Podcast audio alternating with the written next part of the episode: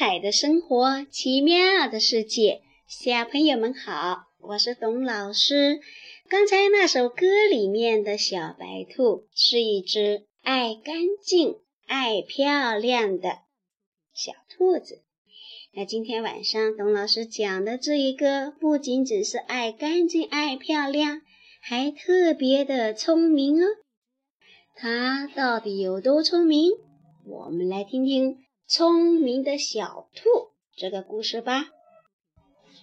小兔子搬新家了，它的新家在一个小山坡上。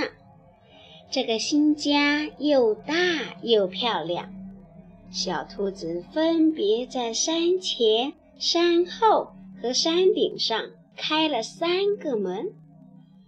它的邻居小山羊问道。小兔子，你为什么开这么多门呢？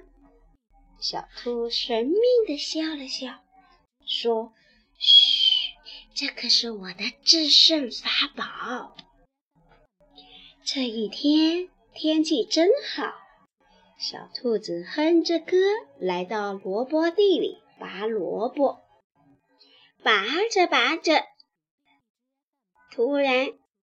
小兔子听到说有大灰狼来啦，赶紧跑吧！于是小兔子就赶紧扔下萝卜，逃回了家。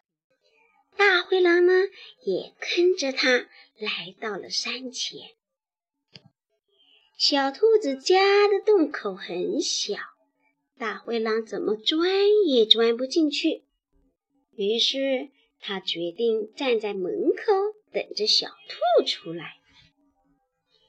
太阳快要下山了，小兔子从洞口朝外面张望，发现狼还没有走开。于是，他从山后面的另一个门出去了。小兔子来到了后山的菜地里，拔了很多很多的青菜。拿回家，吃得饱饱的，舒舒服服的躺在床上睡着了。第二天大清早，小兔看见狼还守在洞口呢，它已经累得睡着了。小兔又悄悄地从后山的门口出去了。它和小山羊高高兴兴地到森林里采蘑菇去了。又一天过去了，狼还是没有等到小兔出来。第二天晚上，外面刮起了大风，大灰狼在外面冻得直发抖。他见小兔还不出来，只好拖着尾巴，垂头丧气地离开了。小兔子是怎么战胜大灰狼的呢？小朋友，这个故事告诉我们，遇到问题可以多准备几个方法。